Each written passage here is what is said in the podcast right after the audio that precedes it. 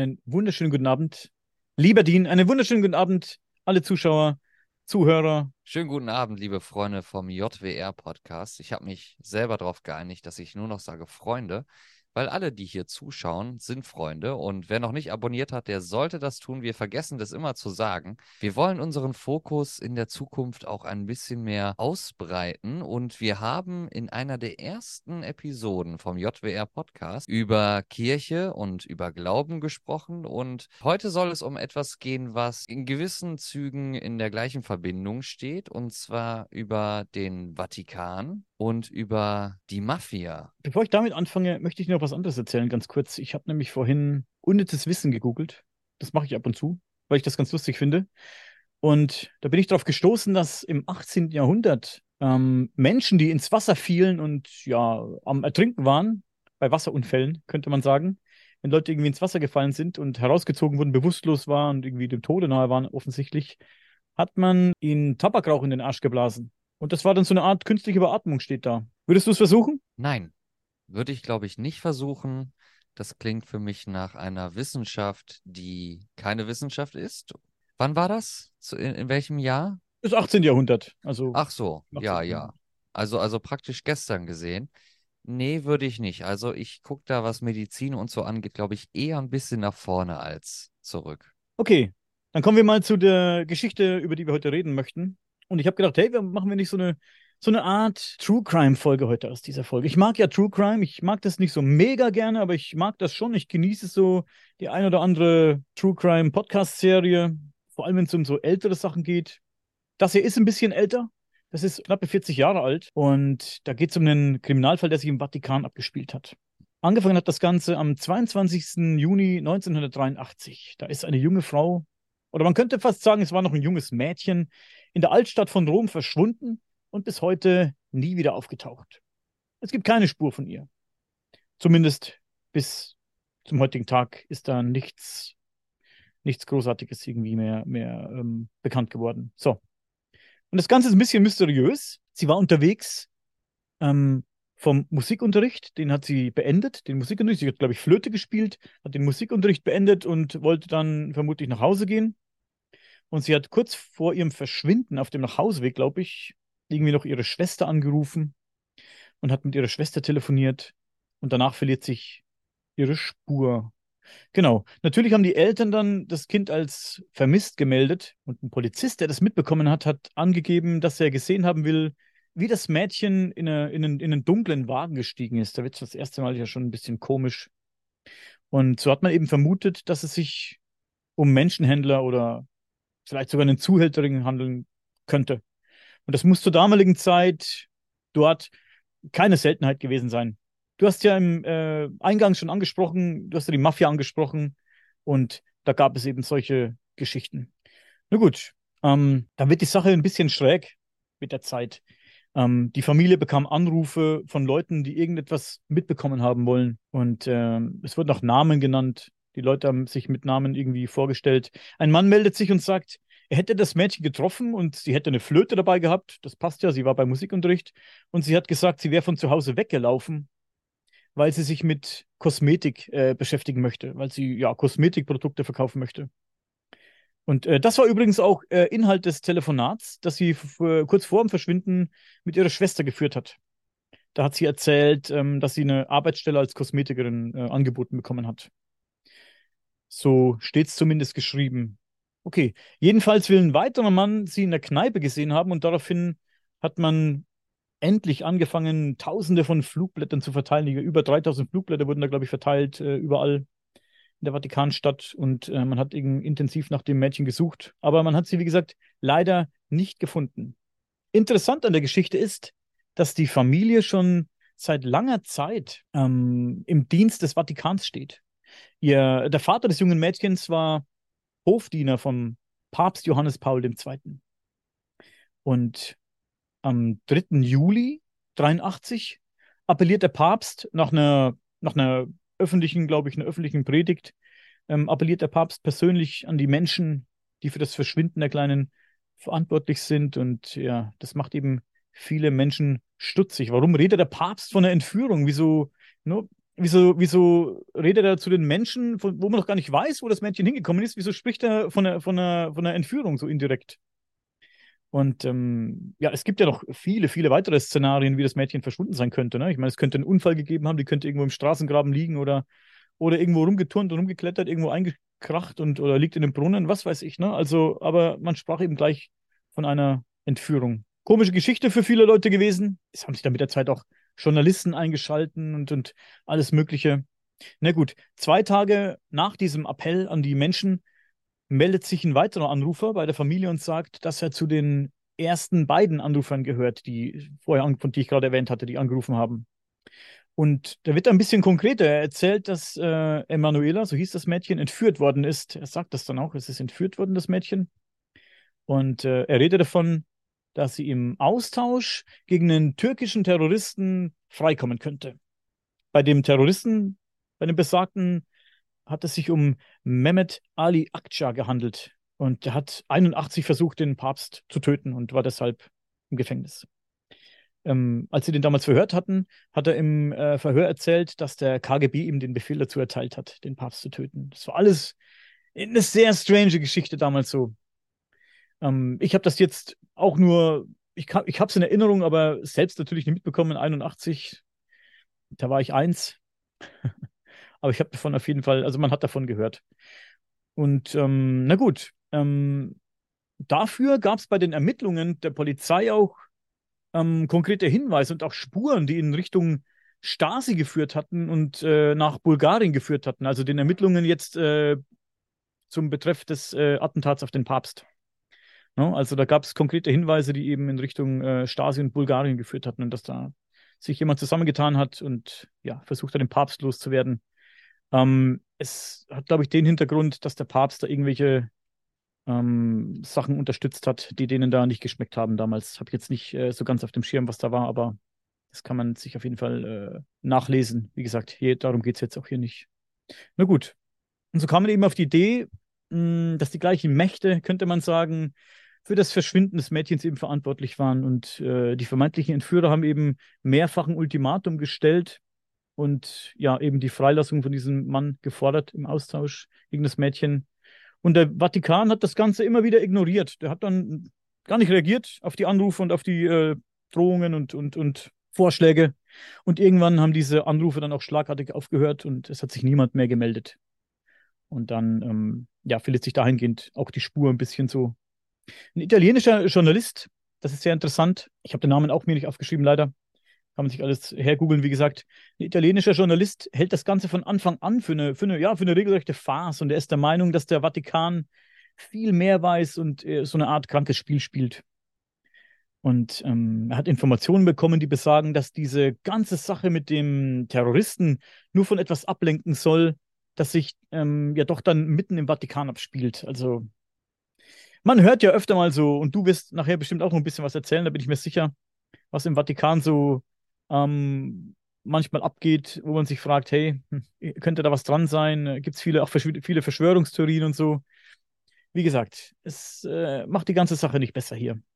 Und ähm, Pietro heißt der Bruder dieses Mädchens.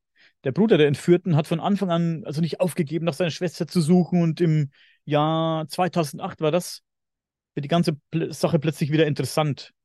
Ähm, die ehemalige Geliebte eines Mafiachefs erzählt davon, wie sie das Mädchen gesehen haben will. Und sogar in, aus nächster Nähe. Im, ein römischer Clan, so, so ein Familienclan, so, so ein Mafia-Clan, soll die Kleine entführt haben. Und sie hat sich sogar, also diese Dame hat sich sogar zusammen mit dem Mädchen im selben Haus aufgehalten eine ganze Weile. Und dann wird es ein bisschen irre. Dann heißt es, dass ein Priester die junge Frau irgendwann mit einem Auto abgeholt haben will und mit ihr verschwunden ist in diesem dunklen Wagen. Also ein Mann in einem Priestergewand, muss man sagen. Ob es jetzt wirklich ein Priester war, weiß der Teufel, aber es sieht danach aus. Naja, die Behauptung steht im Raum, dass der Papst Johannes Paul II.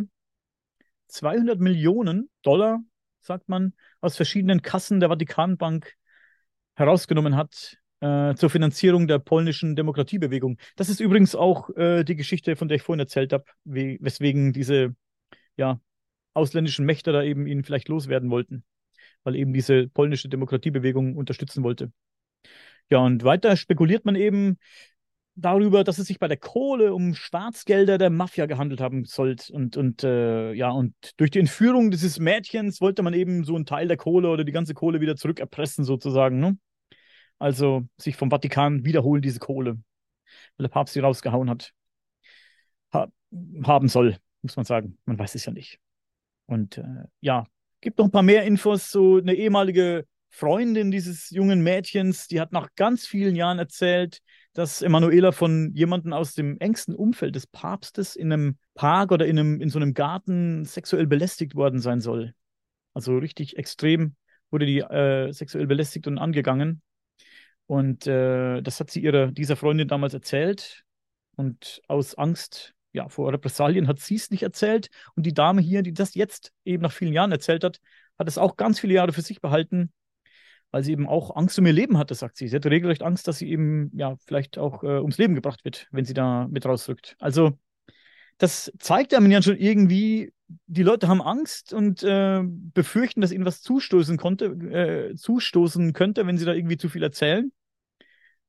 Das lässt dann schon äh, ins Grübeln kommen, ähm, ob da an diesen ganzen Geschichten irgendwas dran ist. Ich meine, warum haben die Leute Angst? Dann, dann kennen die ja Gerüchte oder kennen vielleicht sogar konkrete Fälle, wo durch vielleicht sogar durch diesen Vatikanstaat irgendwie irgendwas durchgeführt wird, wurde, sage ich jetzt mal vorsichtig. Ne? Es sind alles äh, Spekulationen und Vermutungen jetzt hier und, und äh, wilde Verschwörungstheorien, muss man sagen. Na gut, äh, ich komme langsam mal zum Ende. Ähm, zu dem ganzen Fall, den ich hier leider nur in äh, Kurzversion so ein bisschen stümperhaft das Ganze wiedergeben kann, gibt es eine, ich glaube, vierteilige Netflix-Serie, die hat den Namen Vatican Girl. Und ähm, die kann man sich eben auf Netflix, wie gesagt, angucken. Da ist das viel detaillierter erklärt und wahrscheinlich habe ich da jetzt auch ganz viel ausgelassen. Aber wen das interessiert und der Fall ist immer noch aktuell und ich habe auch auf YouTube dann Videos gefunden, die sehr aktuell sind. Also der Fall wird wieder aktuell und da lassen die äh, viele Leute keine Ruhe. Guckt euch das an, das ist sehr spannend und ich bin sehr gespannt, ob da noch irgendwann mal irgendwas, äh, die Wahrheit, sag ich mal, ans Tageslicht kommt oder was da wirklich mit dem Mädchen passiert ist, denn das Ganze ist sehr skurril. Es gab noch einen anonymen Anruf, der hat gesagt, ein Anrufer, der hat gesagt, ähm, dass die Leiche des Mädchens im Grab eines toten Mafiabosses liegt. Und dieser Mafiaboss ist, ähm, hat sein Grab in der Basilika Sant'Apollinare. Und die ist als Grabstätte eigentlich nur hohen Geistigen vorbehalten. Und das ist doch schon auch wieder eine extrem komische Geschichte, Leute weiß ich was, vielleicht kannst du gleich noch was dazu sagen, Dean, wenn du Bock hast. Das ist eine extrem komische Geschichte. Wieso liegt da ein Mafia-Boss in dieser, in dieser Basilika, äh, die, wie gesagt, eigentlich hohen geistigen, geistlichen vorbehalten ist, ne? die, die da einfach äh, zu Grabe getragen werden. Da liegt, da liegt ein Mafia-Boss drin. Und warum sagt irgendjemand, das Mädchen liegt da drin? Ist das wirklich ein Spinner gewesen? Lag die vielleicht wirklich drin? Natürlich sind die, äh, ist die Polizei da hingefahren und die haben das Grab dann auch geöffnet nach einiger Zeit und haben dann nachgeguckt und haben nichts gefunden. Und äh, sehr skurril, der ganze Fall.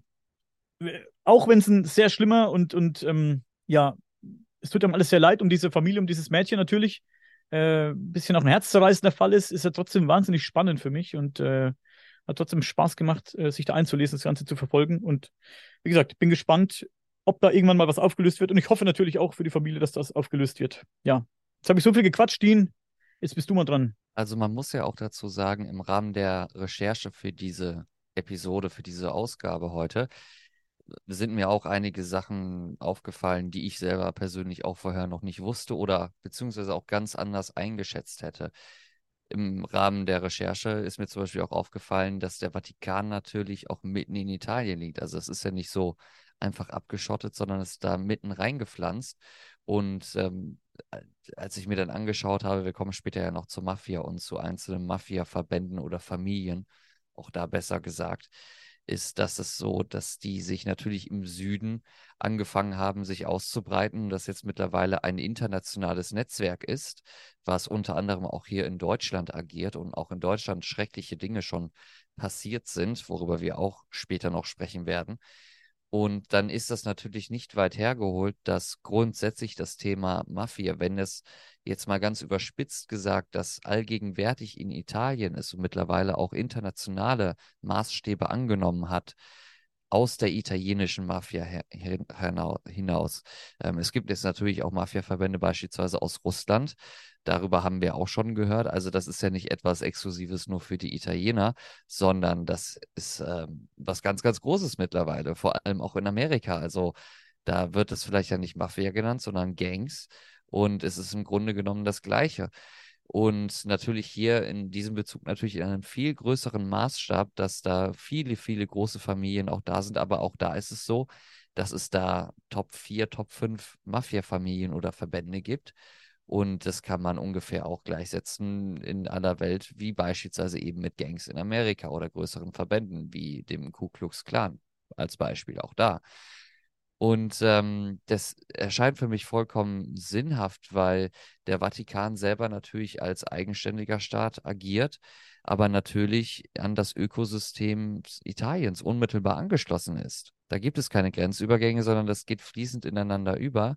Und dass wir in der Vergangenheit die Erfahrung auch machen mussten, dass auch Mitglieder oder Angestellte der katholischen Kirche nicht unfehlbar sind in jeglicher Hinsicht, dann erscheint das natürlich auch sinn, sinnvoll, dass man auch darüber nachdenkt, inwiefern beispielsweise, wenn man da leicht anfangen möchte, Bestechung beispielsweise Themen sind, ähm, was vollkommen logisch ist, weil auch der Priester, der 30 Jahre wirklich für das Volk predigt, der ist nach wie vor auch Mensch und hat auch irgendwann Feierabend und wird auch private Gedanken haben.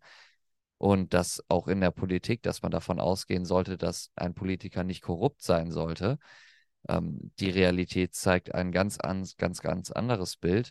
Dadurch, dass man sich halt, wir nennen das hier Lobbyismus, aber im Grunde genommen ist es nichts anderes als ähm, Korruptheit oder korruptes Handeln.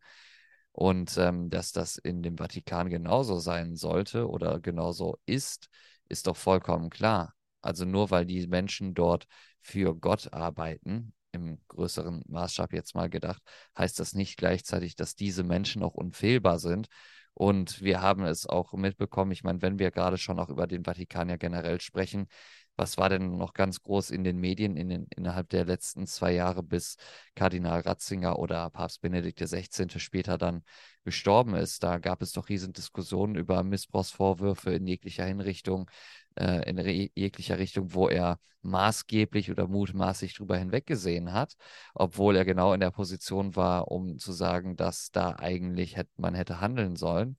Und das war riesengroß in den Nachrichten. Und das ist doch gerade da das perfekte Beispiel dafür, dass diese Menschen eben auch nicht unfehlbar sind, sondern einfach eben auch nur Menschen sind.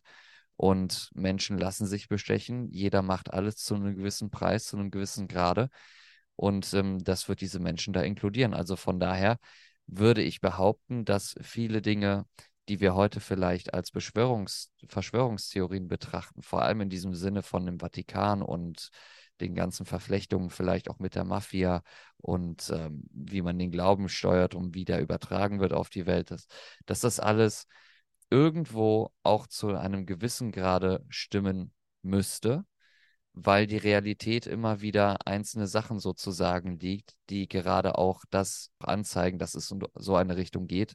Und ähm, von daher, es sind Menschen da und ähm, da, wo Menschen sind, werden Fehler gemacht. Es, es sind Menschen wie du und ich, da hast du völlig recht. Menschen, die vielleicht mal in der Vergangenheit diesen Job irgendwie ja, angefangen haben, diese wichtige in, in deren Augen wichtige Arbeit, irgendwie als Priester zu arbeiten, als, als, als Geistiger zu arbeiten, Geistlicher zu arbeiten. Und vielleicht ist das irgendwann mal im Laufe der Zeit verloren gegangen. Ne? Und ähm, ja, der, der Mensch, der typische Mensch kam durch. Hey, das ist genau wie wenn wir, wir gehen auch auf Arbeit jeden Tag und machen gute Miene zum bösen Spiel. Also ich habe äh, keinen Bock auf meinen Job, das, das, da bin ich ja immer ganz ehrlich. Natürlich, ne, ich habe einen harten Job. Äh, was am Job Spaß macht, äh, sind die Menschen, mit denen ich zu tun habe und äh, die Gespräche mit den Kollegen oder so. Aber der Job macht keinen Spaß. Das macht keinen Spaß. Natürlich macht es keinen Spaß, mir meinen Körper kaputt zu arbeiten. Ne? Jetzt war ich irgendwie wochenlang daheim wegen den Bandscheiben wieder und so. Es, es macht keinen Spaß und genauso geht es diesen Leuten wahrscheinlich auch. Ne? Irgendwann macht es keinen Spaß mehr und dann machst du es halt für was anderes. Dann machst du es halt für Geld oder dass Leute dich anhimmeln, was ja auch schon der falsche Grund ist, das dann zu tun. Vor allem diesen Job irgendwie als Geistlicher zu arbeiten.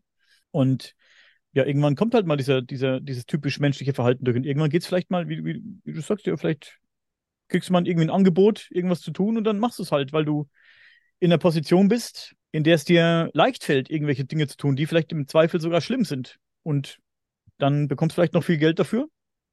Und schon werden die Prinzipien über den Haufen geworfen. Ne? So sind Menschen. Ich sage nicht, dass jeder Mensch so ist.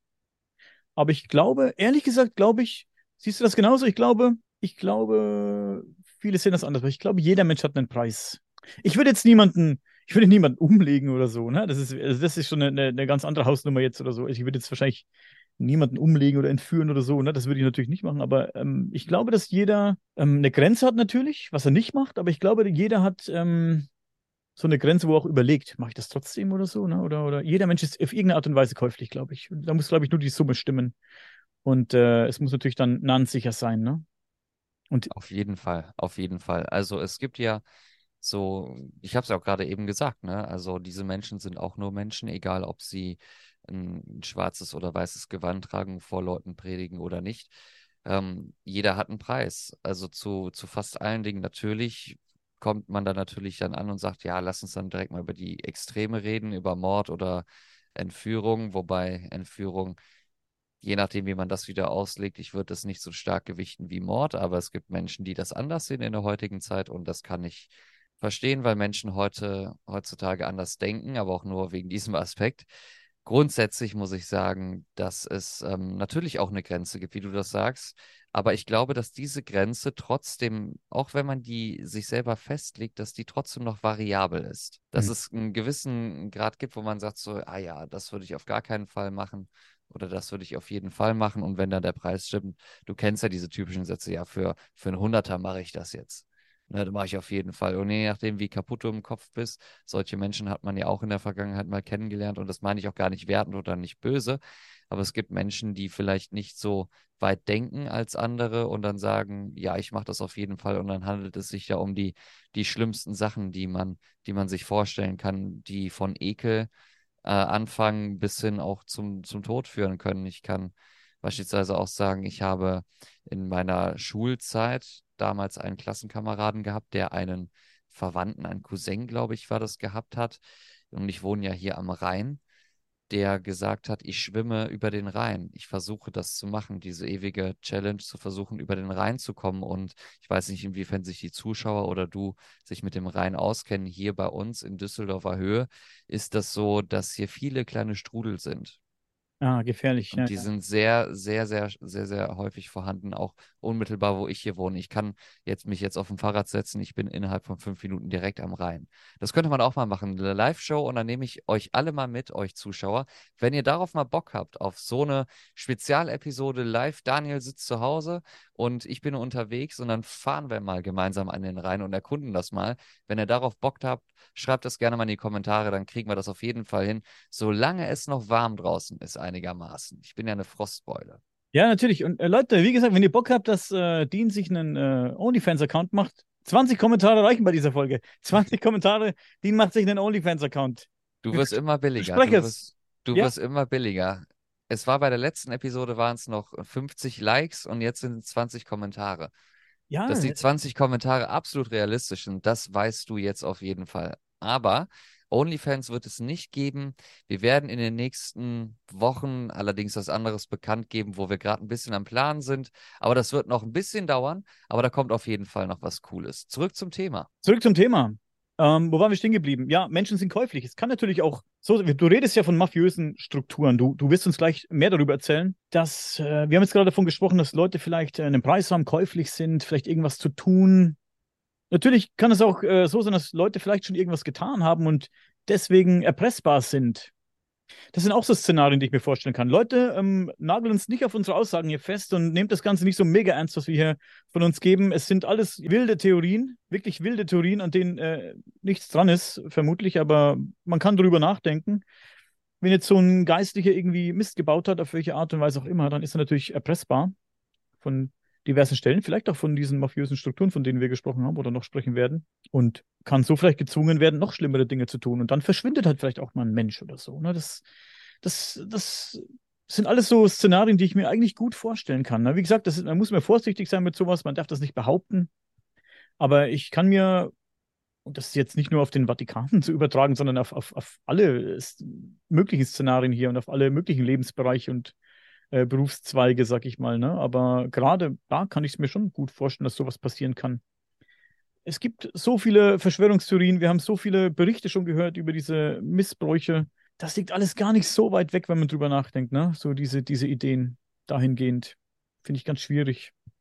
Man muss auch dazu sagen, du stellst es ja oder hast es gerade dargestellt, dass die Mafia oder diese mafiösen Einflüsse sich unter anderem vielleicht darauf spezialisieren, dem Vatikan dann auch dahingehend zu schaden. Also wenn es da Priester gibt, da gibt es beispielsweise gleich auch ein paar Fälle von, worüber wir sprechen, wo Priester dann verschwinden, die sich halt dafür einsetzen, zu sagen, dass ähm, Mafia-Strukturen generell aus dem Vatikan verschwinden sollen. Das ist die eine Seite. Aber es gibt auch die andere Seite, wo die Mafia den Vatikan unterstützt. Also es funktioniert in beide Richtungen. Es hängt immer davon ab, welche Person gerade da agiert, wer im Fokus steht und welche Ausrichtung diese Person hat. Das heißt, im Grunde genommen ist es so, dass man sich das so vorstellen kann, wie man das hier in Dokumentationen sieht in Deutschland, wenn dann Clans in dein Geschäft reinkommen und sagen, pass auf, das kostet monatlich so und so viel und dann musst du ähm, mir das zahlen und dafür gewähren wir dir halt den Schutz, dass dir halt nichts passiert.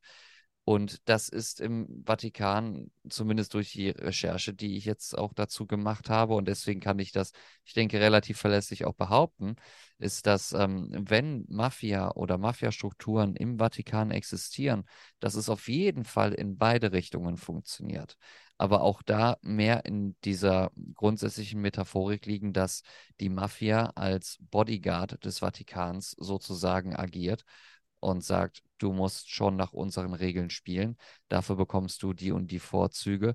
Und wie du es am Anfang angesprochen hast, warum liegt denn ein Mafia-Boss dann auf einmal in einer Grabstätte, die eigentlich nicht für ihn geeignet ist oder wo er nicht für in Frage kommt?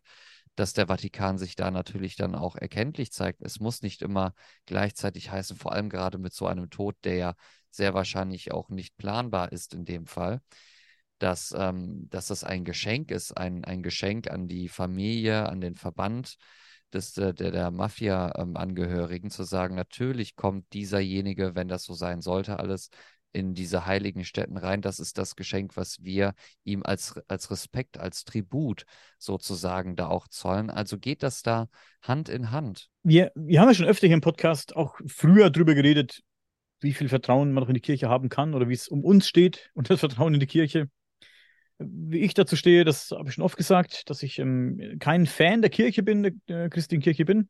Glauben ist so eine andere Sache. Man kann natürlich auch an alles glauben und braucht nicht in die Kirche gehen und nicht äh, sich mit der Kirche irgendwie abgeben. Kann jeder machen, wie er möchte. Das ist, will ich überhaupt nicht irgendwie jetzt äh, jeden in, in Abrede stellen.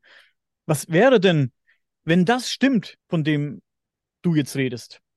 Was wäre denn, wenn das wirklich beweisbar ist und, und nachgewiesen werden kann und stimmt, dass die Mafia die vielleicht in Zuhälterei, in äh, Menschenhandel, Organhandel, in, in, in äh, Morde und äh, solche Dinge verstrickt ist. Wie viel Vertrauen kann man in die Kirche noch haben? Die, die, das, ist, äh, das ist dann Heuchlerei seitens der Kirche natürlich und Doppelmoral. Ne?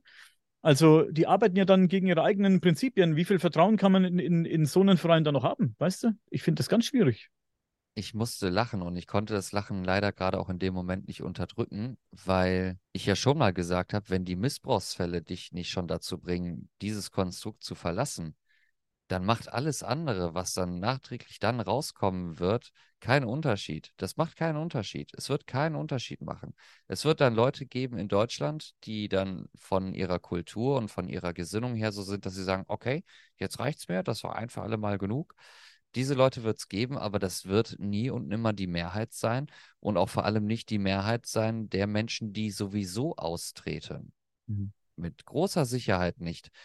Und ich meine, wie viele Skandale haben wir in der Politik alleine auch schon in den letzten 20 Jahren erlebt, wo wir sagen würden, das ist absolut unhaltbar. Dieser Mensch muss komplett weg eigentlich, weil das ganz klar so ist, dass der gegen den, gegen den Willen und gegen den Sinn der Sache gehandelt hat, also gegen das Volk gehandelt hat. Und ähm, Menschen werden aber trotzdem dann äh, das sehen und dann sich trotzdem sagen, ja gut, ja, ist mir trotzdem eigentlich egal. Das heißt, diese Konsequenz, etwas wirklich durchzuziehen, jemanden abzusägen, wenn sowas passiert, wie beispielsweise jetzt im Vatikan. Also es ist jetzt nicht aktuell, aber es ist natürlich ein dauerbrennendes Thema, weil man muss sich ja vorstellen, gerade zu der Zeit, wo wir jetzt in dem Moment aufnehmen, wird es wenn das stimmen sollte, nur ungefähr mit Sicherheit so sein, dass irgendwo gerade in diesem Moment jetzt Gespräche geführt werden, die nicht geführt werden sollten, weil sie im Bereich des Illegalen beispielsweise sind. Also, das und dass die Wahrscheinlichkeit, ähm, dass das passiert, sehr, sehr hoch ist, das ist vollkommen klar. Es ist, ja, es ist ein schwieriges Thema. Es ist auch immer die Frage, sollte man dann irgendwie sagen, hey, Kirche, lassen wir es ganz bleiben, ne? Oder sollte man äh, sich darauf verlassen, dass es da irgendwann mal so eine Art, ja, was weiß ich, Revision gibt und das Ganze mal, das wäre nötig, glaube ich, dass das ganze System mal irgendwie auf links äh, gedreht wird und äh, von Grund auf neu überdacht und äh, ja, neu hochgezogen wird, das ganze Konstrukt. Ich denke aber, das wird nicht passieren. Ich glaube, das Denke wird ich auch nicht. geben. Denke ich auch nicht. Ähm, und ich glaube auch nicht, dass das großartig notwendig ist, weil meine Ansicht der, der Dinge ist, im Grunde genommen ist diese Organisation Kirche, jetzt in dem Fall die katholische Kirche, und ich nehme jetzt nicht den Vatikan, sondern ich, ich sehe das generalistisch jetzt, im Grunde genommen ist die Organisation ja nicht verkehrt. Es arbeiten Tausende, Hunderttausende, weiß ich vielleicht sogar Millionen Menschen für diesen Verband, um Gutes auf der Welt zu bewirken.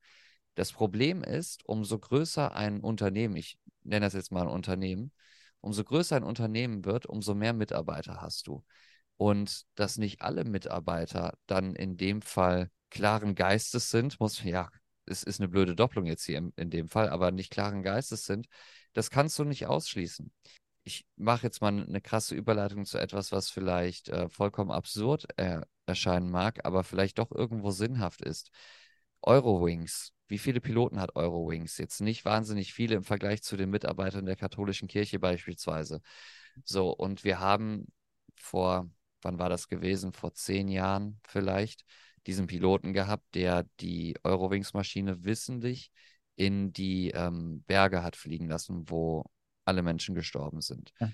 So, und das ist einer von trotzdem vielen Piloten, aber du kannst das nicht ausschließen, dass da irgendwo jemand dabei ist, der halt ja vielleicht Probleme hat oder krank ist oder halt kriminell ist. Und umso größer eben eine Gruppierung wird und umso größer werden auch äh, oder umso größer wird die Anzahl der Menschen, die vielleicht eben nicht nach dem Sinne gehen, ähm, wofür eigentlich dann in dem Fall die katholische Kirche oder generell der Glauben steht. Und das ist vollkommen klar. Das Problem ist nur, beziehungsweise was heißt das Problem? Es ist eigentlich etwas sehr Gutes. Das sehr Gute daran in der heutigen Zeit ist, dass diese ganzen Themen und Sachen natürlich ans Tageslicht kommen. Nur im Grunde genommen ist dieser komplette Körper Kirche an sich nichts Verkehrtes. Nur aufgrund der massiven Größe ist es natürlich so, dass da natürlich viel mehr Verbrechen ans Tageslicht kommen, als wie bei anderen Organisationen und Vereinigungen, die wesentlich kleiner sind. Mhm. Aber im, im Grunde genommen, ich würde, wenn, um, um, um da nicht zu sagen, ich würde jetzt hier die katholische Kirche in Schutz nehmen, dass das alles halb so wild ist. Ich denke, in jeder Gruppe, in jeder Organisation, unabhängig von der Größe, gibt es einen festen prozentualen Bestandteil, den man mit Sicherheit hochrechnen kann von Menschen, wo man sagt, man betrachtet zehn Menschen und einer von zehn Menschen in Deutschland hat beispielsweise ähm, depressive Probleme oder Erfahrungen mit Depressionen. Dass von diesen zehn Menschen gerade dieserjenige in, in, in der Situation wahrscheinlich am ehesten kommen wird, dass eben genau dann Depressionen ausgelöst werden oder dass dann Probleme geschehen, ist doch klar. Das ist doch vollkommen logisch, ist doch vollkommen selbstverständlich.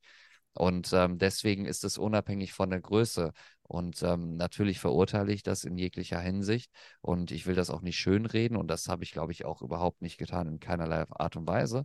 Nur umso mehr Leute natürlich unter einem gemeinsamen Hut beispielsweise stecken, unter einem gemeinsamen Dach wohnen, umso mehr äh, Problemfälle kommen da natürlich dann automatisch auf. Da hast du natürlich recht. Du hast das Beispiel genannt mit dem Eurowings-Piloten. Ich denke, der, der, war ja auch depressiv, glaube ich, ne? Der war, der war ja depressiv äh, erkrankt, ja. Das war eine schlimme Sache. Jetzt fällt es mir auch wieder ein, wo du es erzählt hast. War eine ganz schlimme Sache. Schau es dir an, was, ich weiß noch, wie das war. Das, das ist jetzt schon länger her, vielleicht ist das 15 Jahre her. Da gab es doch ganz, ganz viele TV-Berichte zu Pflegern, die alte Menschen oder pflegebedürftige Menschen in Altersheim geschlagen und misshandelt haben und alles Mögliche angetan, bis hin zum Tod. Es gibt wesentlich weniger Pfleger in Deutschland oder auf der Welt generell gesehen wahrscheinlich als Leute, die sich um Kirchenangelegenheiten generell kümmern. Mhm. So, und ähm, dass du da natürlich jahrzehntelang dann nichts hörst, ist doch vollkommen klar, weil es im Endeffekt halt weniger Menschen da in dem Fall gibt, die in diesem Bereich aktiv sind. Aber unabhängig davon gibt es eben diesen prozentualen Anteil von Menschen, die halt leider nicht eben ähm, das Beste für andere Menschen wollen. Und ja. dann kommt das natürlich auf.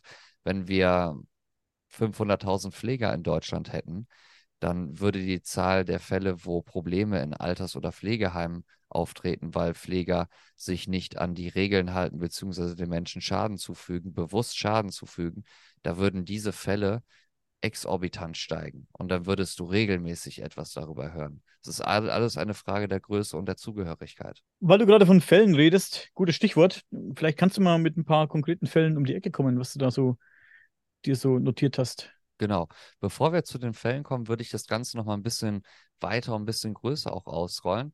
Und zwar gibt es ja generell diese Frage der Vermutung der, der Verbindung zwischen dem Vatikan und der Mafia generell. Und Mafia ist ja auch nicht gleich Mafia. Da reden wir später auch noch drüber, wenn wir zeitlich dazu kommen. Also ich glaube, wir haben so viel heute wieder vorbereitet, dass wir am Ende ähm, geschockt da sitzen werden, total fertig sind. Aber Mafia bedeutet nicht gleich Mafia. Das heißt, es gibt verschiedene Familien, verschiedene Verbände und man muss sich das auch nicht unbedingt zwangsweise so vorstellen, dass es beispielsweise nur fünf große Mafia-Familien gibt und dann gibt es sozusagen nichts anderes. Man müsste sich einer dieser Familien anschließen.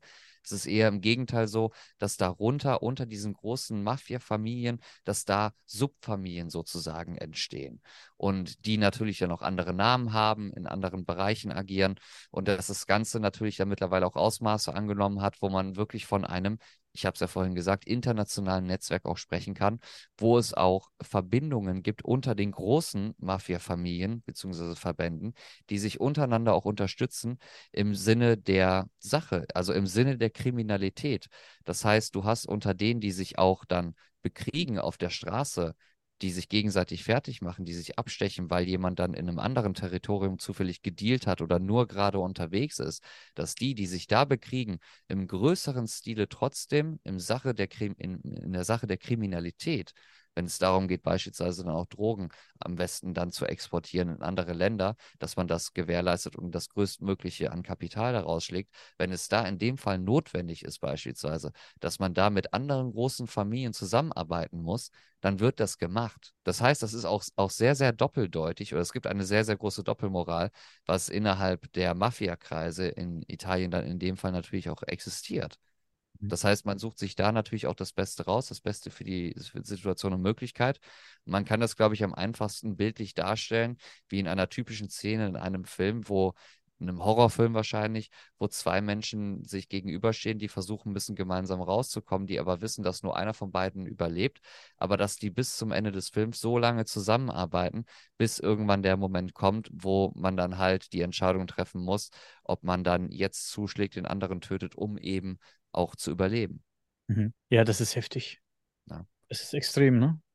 Genau, und, und dann gibt es natürlich auch diese, diese Situation, wo dann eben Bestechung und Mord und also Auftragshandel. Es geht ja im Grunde geht es ja immer um Auftragshandel. Die machen, die Mafia-Verbände oder Familien machen das ja nicht, weil die das aus äh, sadistischen Gründen machen, sondern es steckt ja auch ein ganz klares Geschäfts- oder auch Businessmodell dahinter. Das gab es ja auch schon immer.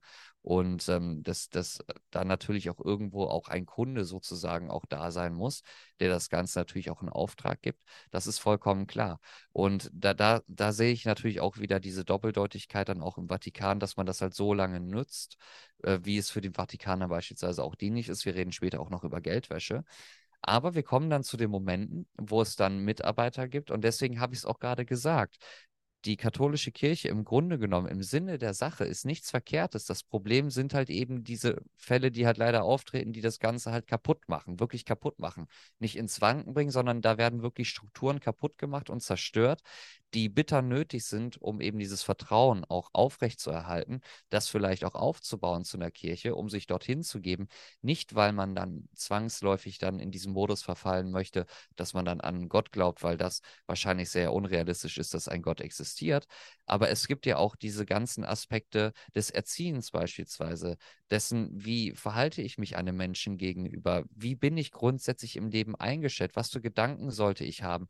Und ich finde, dass man da den Unterschied machen sollte zwischen Dingen, die wirklich dienlich sind für mein Leben, eben wie beispielsweise, wie man es ja schön sagt, eine christliche Erziehung, ne, dass man eben nicht, ja, ich sag mal, asozial einfach unterwegs ist, sondern dass es einfach bestimmte Regeln gibt, die man einzuhalten hat. Und das meiner Meinung nach, auch wenn da leider der Stempel draufsteht, eine christliche Erziehung, das hat für mich nicht viel mit Christlichkeit zu tun, sondern einfach mit dem Faktor zu tun, dass das einfach etwas ist, was notwendig ist für den Menschen. Ist einfach notwendig. Deswegen sehe ich das zweigeteilt, was die Kirche einem Menschen bringen kann.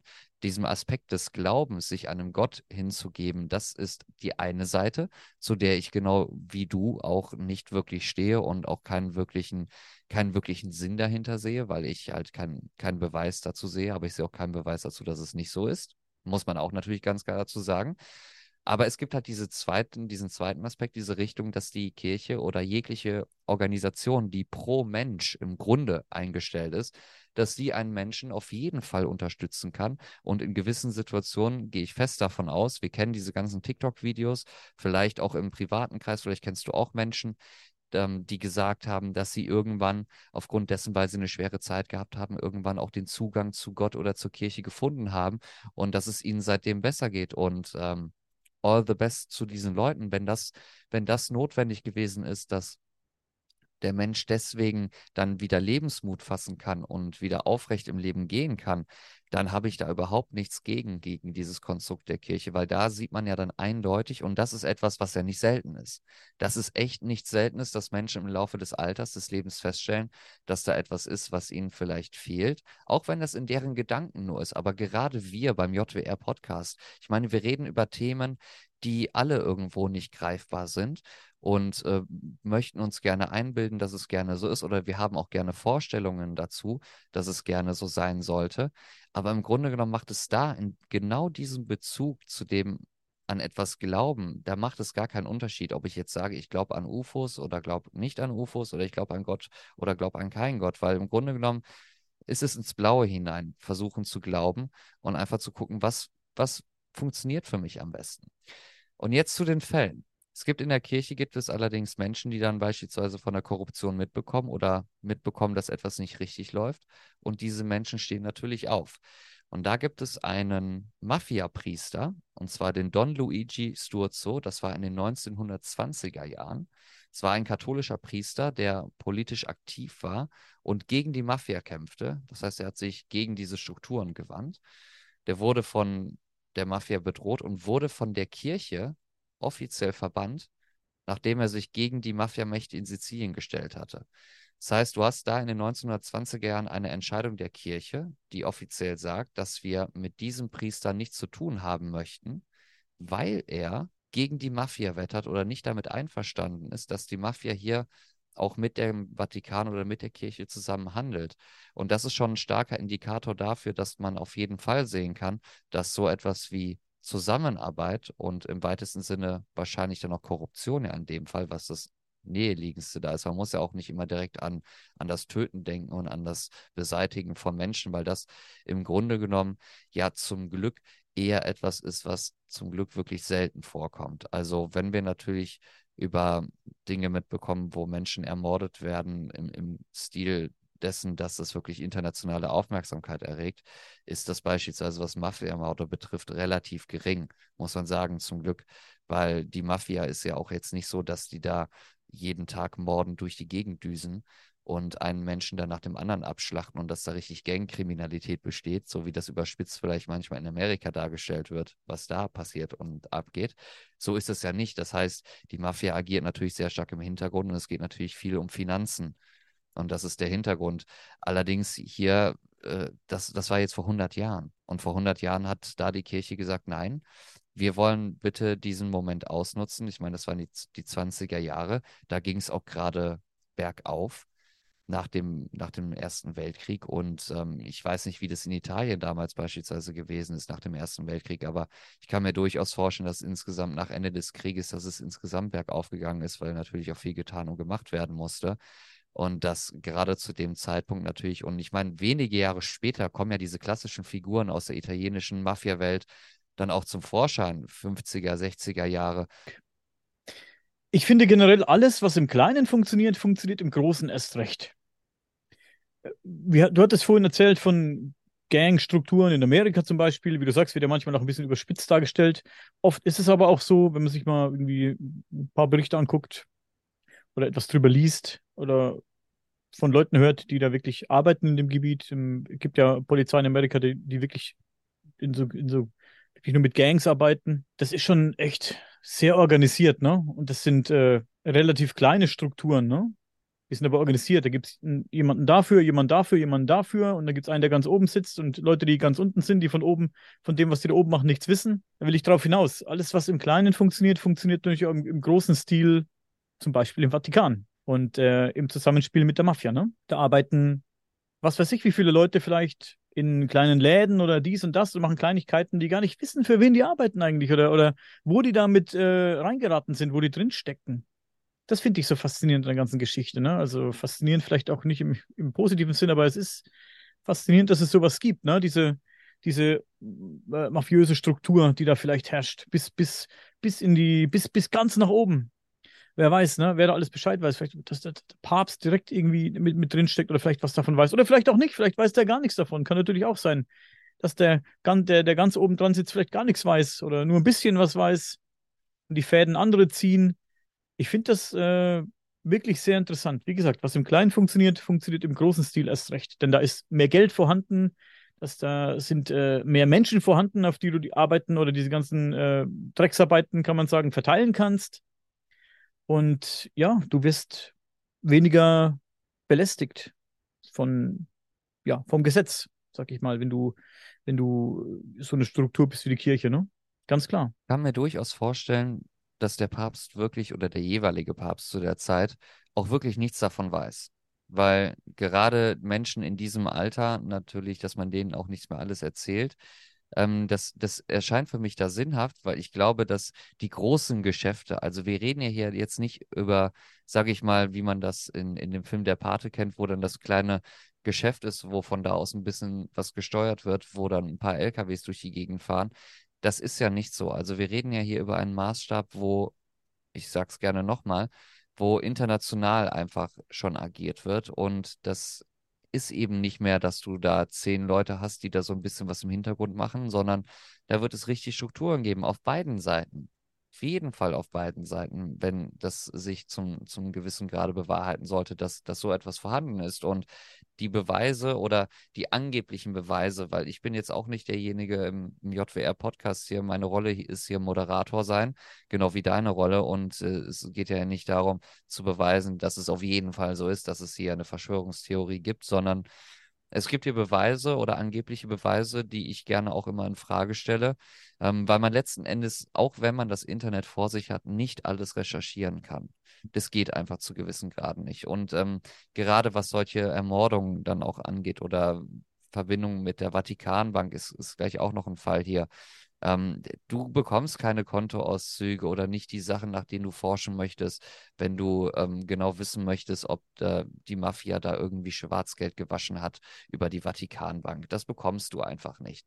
Und ich habe diese Kritik ja auch schon mal geäußert, dass ähm, ich das auch zum Teil anmaßend finde, dass man auf Basis dessen, was man so im Internet findet oder generell so ein bisschen recherchiert, dass man das dann zum Anlass nimmt, dann ein Buch zu schreiben und das zu veröffentlichen die Situation ändert sich natürlich massiv, wenn man dann natürlich mit Augenzeugen spricht. Aber auch da ist es so, und das habe ich genau zu diesem Thema damals auch gesagt, als wir über die Kirche gesprochen haben. Ich kann dem Ganzen nicht immer zu 100% Glauben schenken, wenn da jemand gesprochen oder interviewt wird, der nicht in dem engsten Kreis ist, der nicht wirklich Aktionen vollzieht, die wirklich eine Auswirkung hat. Also wir reden ja hier dann in den meisten Fällen dann von Menschen, die interviewt werden, die dann vielleicht Laufburschen sind, die sowieso nicht im größeren Bild sind, weil man muss sich ja auch vorstellen, dass die Leute, die wir eigentlich gerne sprechen hören wollen, ne, die wirklich über diese Informationen verfügen, die haben gar nicht die Möglichkeit, wahrscheinlich öffentlich zu sprechen. Also wenn auf jeden Fall klar ist, dass die in diesen Strukturen unterwegs sind und wenn die Möglichkeit besteht, dass man die wegsperrt oder einfach von der Straße oder einkassiert, sobald man den ernst, ersten kleinen Grund hat, dann wird das natürlich auch, ich hoffe es, dass es so ist, weil ich glaube natürlich an die Polizei und auch an den Staat, dann wird derjenige natürlich weggeholt. Und ich glaube auch nicht, dass so jemandem dann auch eine Plattform für ein Interview geboten wird. Und selbst wenn er wegkommt, und das muss, das ist eben genau die Größe, über die man sich bewusst werden muss hier. Jetzt kassieren die so jemanden ein, der vielleicht eine etwas größere Nummer, es muss jetzt nicht hier ein Don oder ein Boss sein, sondern jemand, der wirklich schon agiert hat, der Sachen plant, beispielsweise. Oder der namentlich auf jeden Fall bekannt ist, dass man dem, dem diesen Mafiakreisen zuordnen kann. Wenn der weggeholt wird von der Straße oder wenn der einkassiert wird, wenn der ins Gefängnis kommt, ist, man kann sich das nicht so vorstellen, wie dass er dann isoliert wird und dass, dass da keiner an den rankommt und dass das im Gefängnis der Erste ist, der in diesen Mafia-Kreisen unterwegs ist, sondern das Gegenteil ist der Fall.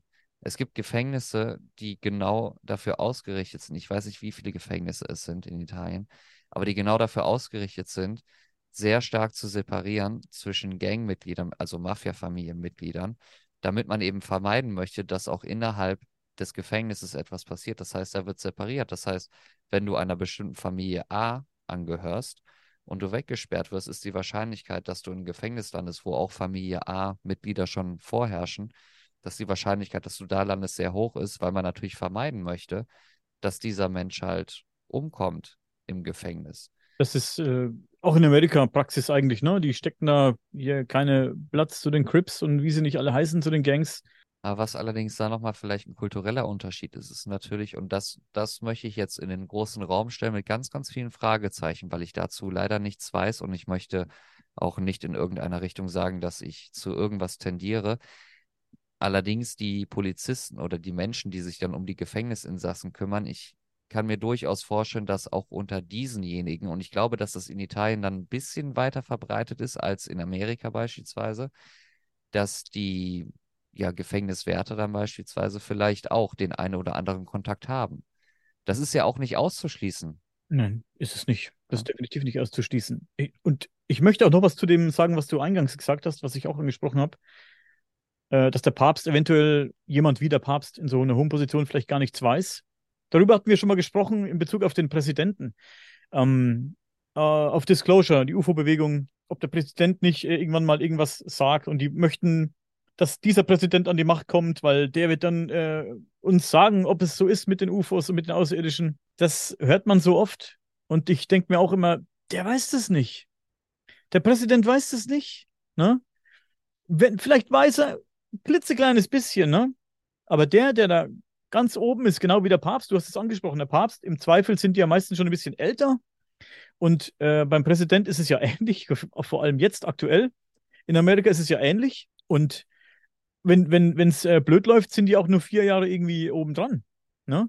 Wie viel sagt man jemandem, der eventuell vielleicht nur vier Jahre interessant ist oder vielleicht der mächtigste Mann der Welt ist? Vier Jahre nur und dann äh, ist er wieder weg vom Fenster und macht irgendwie anders politisch weiter, wenn er dann überhaupt noch äh, lange irgendwie hier rum krabbelt, ne?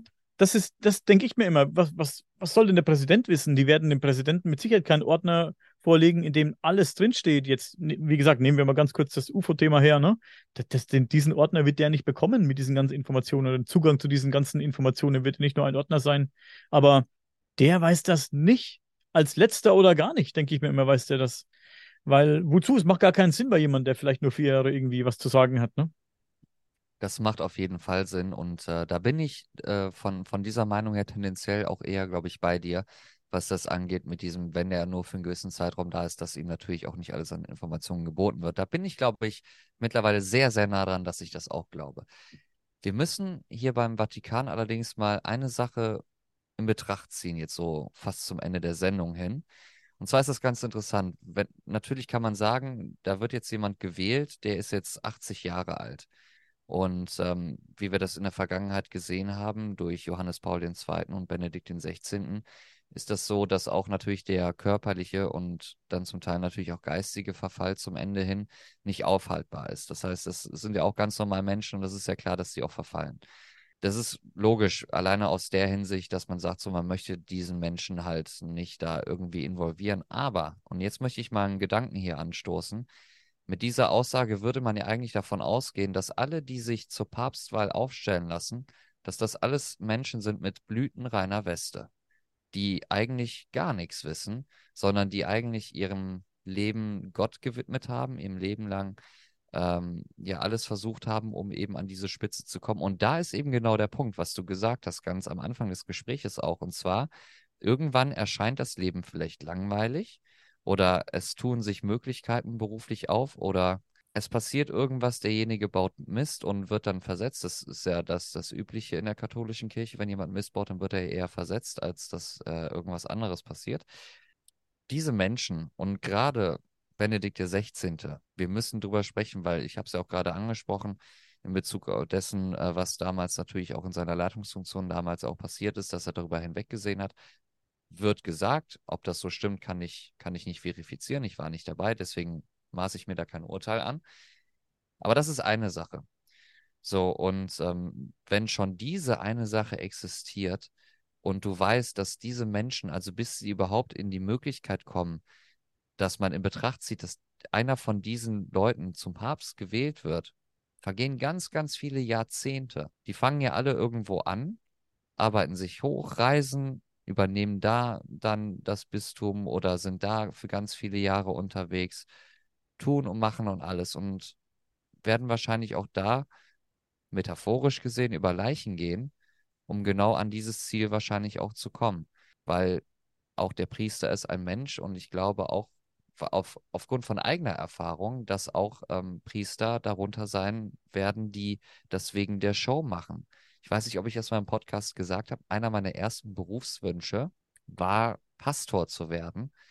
Nicht, nicht aufgrund von Glauben, sondern weil ich das cool fand zu sehen, dass da vorne jemand spricht und alle hören dem zu. Das war der, das war der Hintergrund.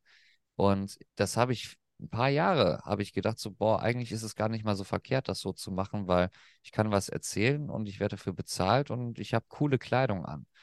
Für mich hat der Glaube da in dem Moment gar keine Rolle gespielt. Also wäre es da später im Theologiestudium wahrscheinlich schwierig geworden, da durchzukommen und das glaubhaft zu vermitteln, dass man das möchte. Aber ich möchte nur damit sagen, es gibt Menschen oder Priester, die wahrscheinlich dann auch diese Schule oder das Studium gemacht haben, ähm, mit voller Überzeugung, die gesagt haben, auf jeden Fall im Dienste Gottes und dann vielleicht irgendwann feststellen oder dann Mist bauen und dann genau in solche Strukturen und Kreise kommen. Und ich glaube auch nicht, dass es abwegig ist, dass man ab einem gewissen Grade automatisch vielleicht auch in diese Strukturen kommt, dass man da zum gewissen Teil involviert wird.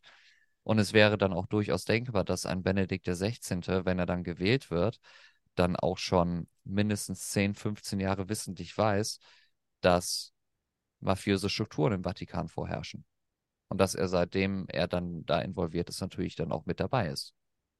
Ich finde das interessant, was du gesagt hast mit deinem Berufswunsch, den du hattest, Priester zu werden. Ein Priester könnte natürlich auch, könnte, ne, Leute, wie gesagt, nehmt mich immer nicht beim Wort. Ähm, das sind alles Spinnereien hier. Ein Priester könnte natürlich auch ein kompletter Narzisst sein. Wenn du ein richtiger Narzisst bist und ähm, auch dich gerne feiern lässt für das, was du sagst, Narzisst hat ja auch gerne recht. Und dann hast du einen perfekten Job im Prinzip. Du hast im Zweifel in der großen Kirche hunderte Leute, die dir äh, jeden Sonntag zuhören. Die sind, kommen wegen dir. Also nicht nur wegen dir, aber ja, die wollen, die hören ja dir zu. Also du hast Leute, von die kannst du auf, von oben, auf die kannst von oben äh, runter gucken. Also das kann ja einem Narzissten ganz gut gefallen. Und alles, was du denen erzählst, das glauben sie dir. Das finde ich, Finde ich äh, ganz interessant, ne? Also, wenn du jetzt jemand bist, der solche Züge hat und dann suchst du dir vielleicht, ich meine, es klingt natürlich echt bescheuert, wenn du sagst, jemand wird äh, aus narzisstischen Gründen Priester und nicht, weil er, weil er da wirklich dran glaubt, aber ich könnte mir das vorstellen, dass es solche Leute gibt. Hey, es gibt Leute, die begehen furchtbar schreckliche Verbrechen, ne? Wo man auch nicht denkt, dass die das machen. Und im privaten Leben, ich erinnere mich an hm, Kuklinski, an diesen äh, Serienmörder aus den USA, der irgendwie, in, ich glaube, in den 80er Jahren oder 90er Jahren da gehaust hat. Der liebste Familienmensch im, im Privaten und ähm, der war Auf, Auftragsmörder, war er. Der hat Auftragsmorde begangen. Richard Kuklinski hieß der. Der Iceman hat man ihn genannt. Und er hat wirklich schreckliche Morde begangen. Hat Leute wirklich, er hat auch viel experimentiert, hat er erzählt in diesen Interviews, furchtbaren Interviews, wo dir die Gänsehaut kommt, wenn du das hörst, wie der da sitzt, äh, Kaugummi-Count und das so ganz locker erzählt, wie er dann einfach aus Spaß Leute vergiftet hat, weil er einfach mal sehen wollte, wie das ist. Oder hat mal irgendjemand einfach äh, mit der Pistole in den, naja, hier, ich will jetzt nicht, dass wir noch gesperrt werden oder so, aber äh, in eine äh, krasse Stelle geschossen, weil er einfach sehen wollte, wie lange das dauert, bis der dann irgendwie weg ist, ne? Und ja, aber privat, die Frau hat gesagt, die hat nie was mitbekommen, der war so lieb zu jedem und zu den Kindern war der liebste Mensch, ganz ruhiger, äh, lieber Mensch, war auch nicht streng großartig oder so, also wirklich krass, ne? Und dann denke ich mir, ja, kannst du sowas ja auch geben, wie, oder, oder wie du, wenn Leute wie du drüber nachdenken, hey, mache ich einfach Priester, weil es geil ist, da vorne zu stehen und irgendwie eine geile Show zu machen, wie viele Leute machen es vielleicht wirklich oder haben es wirklich gemacht in der Vergangenheit? Das, es wird solche Leute geben, die Gedanken hatten wie du und das auch durchgezogen haben, so wie du. Hundertprozentig, da bin ich mir hundertprozentig sicher, dass es Leute gibt, die das aus diesen Gründen gemacht haben, die eben genannten. Bin ich tausendprozentig überzeugt. Ich habe mit vielen Menschen privat auch zu tun, die in verschiedensten Berufszweigen unterwegs sind und es gibt Menschen, die für gewisse Positionen einfach alles machen.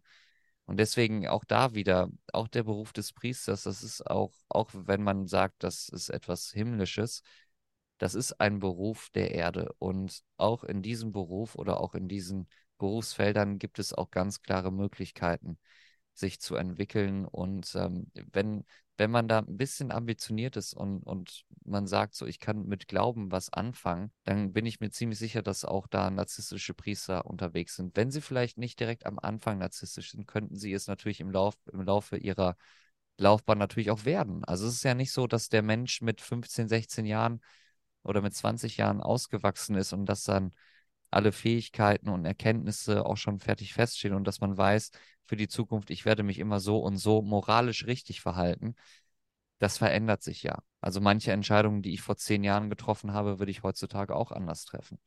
Und ähm, ich denke, so würde sich das dann auch, auch mit einem Priester verhalten. Ja, also gewisse, gewisse Wesenszüge, die sind dann schon gefestigt, sag ich mal, ne? Aber klar, kann sich ein Mensch ändern im Laufe der Zeit, natürlich kann man sich ändern, ne? Aber es schlummert ja dann schon wahrscheinlich irgendwo in einem schon immer auch, ne? Wenn dann mal irgendwas durchbricht, was Negatives. Also viele, viele Leute jetzt wieder, um wieder das Beispiel mit den Serienmördern oder so zu nennen, viele haben ja dann auch schon, wenn man zurückforscht in der Kindheit, äh, Eigenschaften an den Tag gelegt, die bei denen würden heute die Alarmglocken klingeln. Ne? Und man würde psychologisch irgendwie dagegen, dagegen anarbeiten. Natürlich. Aber im Prinzip äh, gebe ich natürlich recht, ja. Es ist auch richtig, dass man da frühzeitig, also das, das ist aber auch wieder das, das, das Problem der Gesellschaft. Ich habe es auch gesagt, vor Corona habe ich gedacht, dass geistige ähm, ja, Krankheiten oder dass geistige Probleme oder Herausforderungen, die im Kopf stattfinden, dass die nicht wirklich existieren und dass die nicht real sind, bis ich halt selber Erfahrungen machen durfte innerhalb der letzten zwei, zweieinhalb Jahre. Ähm, du kannst das nicht erwarten. Es wäre natürlich logischerweise vollkommen richtig, dass wenn man das bei einem jungen Menschen oder bei einem Kind sieht, dass da irgendetwas ist, wo, wo sich was in eine Richtung entwickelt, die nicht korrekt ist. Weil es gibt ganz klare, ganz klare Wege. Also entweder ist jemand gesund oder jemand ist nicht gesund. Für mich gibt es da keine, keine Abstufung dazwischen. Da bin ich schwarz und weiß, da bin ich ja und nein. Da bin ich null und eins. Da bin ich Mann und Frau. Ja, ich kann das unendlich weiterführen mit klassischen Themen, die nur aus zwei Dingen bestehen. Aber entweder ist man gesund oder man ist nicht gesund. Und wenn ich ein Hüsterchen habe, bin ich nicht gesund in dem Moment. Ja, so, so sehe ich das. Und ähm, es ist einfach so, dass man auch dann im Laufe der Zeit dann vor allem feststellt, dass wenn man sehr, sehr detailliert versucht, über ein bestimmtes Thema zu sprechen, dass man den Anfang des Satzes nicht mehr weiß und dass man gar nicht weiß, wo man hin wollte mit seiner Rede. Das äh, ist Standard hier. Aber was gibt's denn abschließend, um die Folge hier mal abzuschließen, zu diesem Thema noch zu sagen von deiner Seite aus? Ich fand das ganz spannend. Ähm, man kann sich viele Gedanken drüber machen. Es gibt ja, wie gesagt, viele, mega viele Verschwörungstheorien, wenn es um den Vatikan geht, um den Papst geht. Alles, über das wir hier gesprochen haben, bis auf den Kriminalfall natürlich, ähm, war wild spekuliert. Also vieles davon zumindest war, waren wilde Spekulationen. Ist erlaubt, aber was gibt es von deiner Seite aus vielleicht noch abschließend zu sagen jetzt? Wir haben von acht Seiten, die ich vorbereitet habe, haben wir eine halbe Seite geschafft. Das heißt, liebe Freunde des JWR Podcasts, wir werden in der Zukunft auf jeden Fall mindestens noch einen zweiten, wenn nicht sogar vielleicht dritten Teil darüber machen. es gibt viel mehr zu erzählen. Also wir haben nicht mal den Eisberg von oben angehaucht. Also wir sind noch so nah an der Basis, aber ich glaube, das, was wir heute miteinander besprochen haben, klassischer JWR-Austausch. Wir haben nicht viel über Fakten oder konkrete Vorfälle gesprochen, was auch bei diesem Thema gar nicht mal unbedingt so wichtig ist, weil hier geht es um Sachen, die, wie ich es ja gesagt habe, mit Gangs in Amerika oder mit Unternehmen, die korrupt sind oder mit Staaten, die korrupt sind. Wir haben alle diese menschlichen Themen, diese menschlichen Probleme, die in den meisten Fällen kapitalistischer Natur ja sind. Wir haben die heute alle versucht zu vereinen sozusagen und einen gemeinsamen Nenner im Vatikan zu finden mit der Mafia. Und ich glaube, dass uns das in dem Austausch hier schon gelungen ist, dass wir auf jeden Fall eine Verbindung herstellen können, in dem Sinne, dass man auf jeden Fall sagt, hier gibt es mit Sicherheit Punkte. Hier gibt es auf jeden Fall Themen, die nicht ganz koscher sind. Und die müsste man ergründen. Und ähm, dadurch, dass Millionen von Menschen an die katholische Kirche glauben oder an den Vatikan, an das Konstrukt des, des Papstseins glauben, glaube ich, dass man auch ein Recht hat, dann, wenn man das möchte, so viel wie möglich darüber zu erfahren. Und deswegen werden wir auf jeden Fall noch einen zweiten Teil machen. Mhm. Und da gehen wir auch auf die italienischen Mafia-Familien ein, inwiefern die sich auch unterscheiden und inwiefern es da auch, ja, ich sag mal, Zusammenarbeiten auch gibt. Also wir haben eigentlich heute nur das Intro besprochen von dem größten Knall aller Zeiten, den wir versuchen hier zu offenbaren im JWR-Podcast.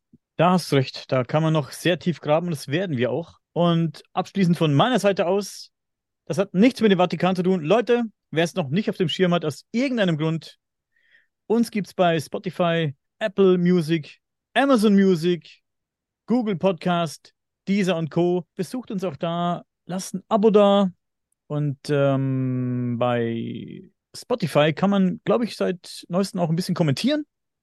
Wir können euch da nicht zurückschreiben, aber ihr könnt eure Meinung da lassen zu den Folgen. Lasst uns da auch gerne mal vielleicht irgendwie eure Meinung da. Es interessiert uns immer ganz, ganz besonders. Ich weiß auch, dass es Leute gibt, die vielleicht nur ähm, den Podcast hören und nicht bei YouTube hier gucken. Und äh, ja, wie gesagt, lasst uns da auch mal ein bisschen Liebe da. Und ansonsten kann ich nur noch sagen, ähm, ja, Dean äh, sagt Tschüss. Dankeschön, gute Nacht und bis zum nächsten Mal.